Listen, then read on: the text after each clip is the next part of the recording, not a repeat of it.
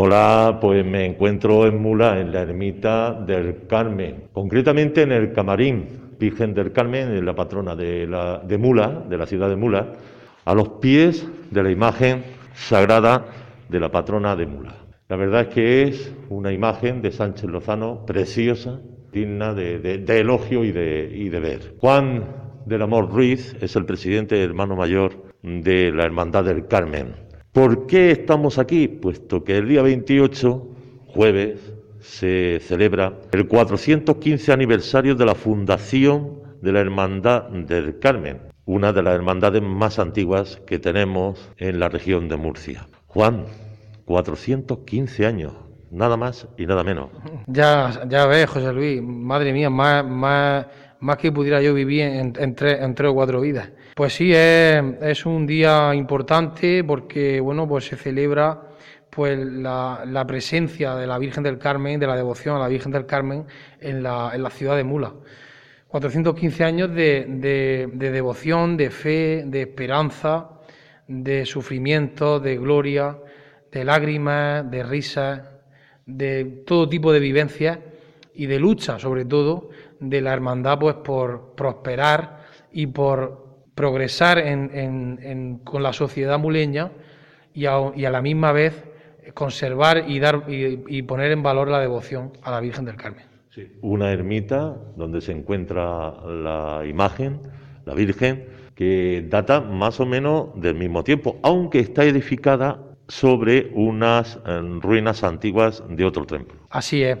Cuando la hermandad se funda, eh, aquí lo que, lo que existe es el antiguo templo de San Miguel que ya estaba abandonado, porque recordemos que en esa época que se funda la hermandad, la parroquia ya había migrado al, emplazamiento actual, donde, la plaza del ayuntamiento, y bueno, pues el concejo eh, dona a la hermandad los terrenos para construir la ermita. Eh, es verdad que durante los primeros años la hermandad aprovecha el antiguo templo y entonces lo que van haciendo es derribar parte del viejo templo y hacer. Es decir, que nunca se quedaron a cielo raso.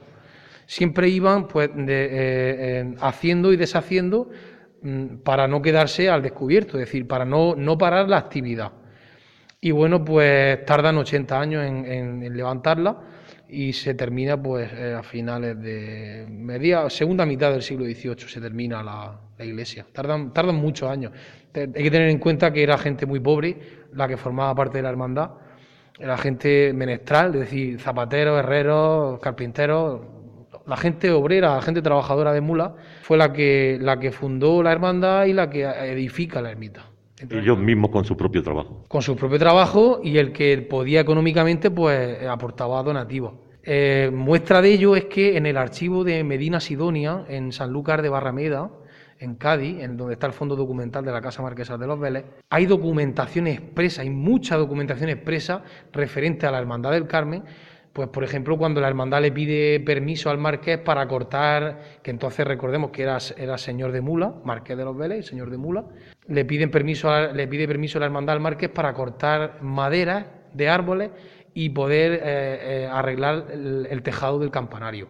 Luego hay también otro documento en el que la hermandad pues le pide al marqués ayuda económica para construir precisamente donde estamos, el camarín, así lo especifica el documento ayuda que le pide la Cofradía del Carmen de Mula al Marqués de los Vélez para construir el camarín de Nuestra Señora. Y bueno, y así sucesivamente cantidad de referencias que dejan constancia de que la, es la hermandad la que, la que la propietaria de la ermita, la valedora de la ermita, es la que conserva la ermita.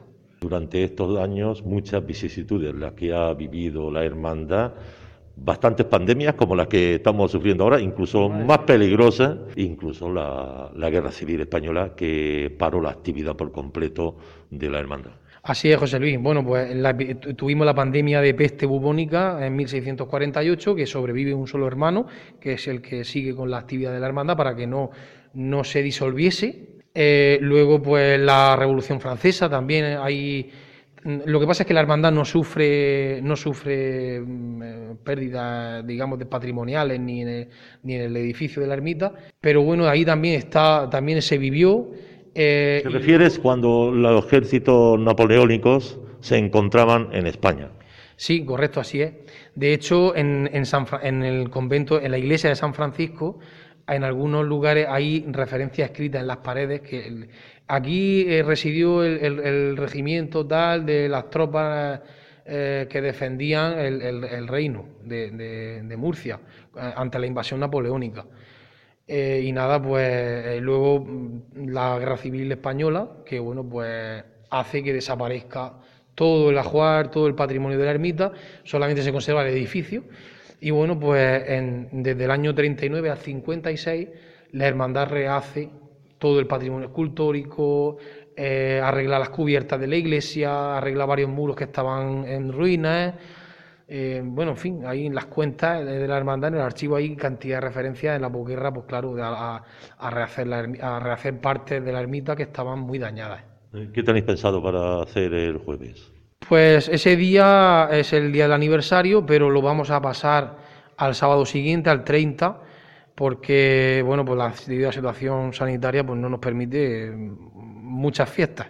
Entonces lo vamos a, pasar al, sábado 30, bueno, lo vamos a reducir a, a, una celebración de la Santa Misa en acción de gracia a la Virgen, pues para darle gracias precisamente por esos 415 años de presencia en la ciudad de Mula. Pues nada, que se cumplan otros 415, incluso más de esta hermandad. Muchísimas gracias, Juan. Muchísimas gracias a vosotros, José Luis, y a todos los compañeros de la regional que hacéis una labor encomiable, pues llevándonos las noticias y, y la actualidad todos los días a los hogares. Pues nada, esto es todo desde Mula.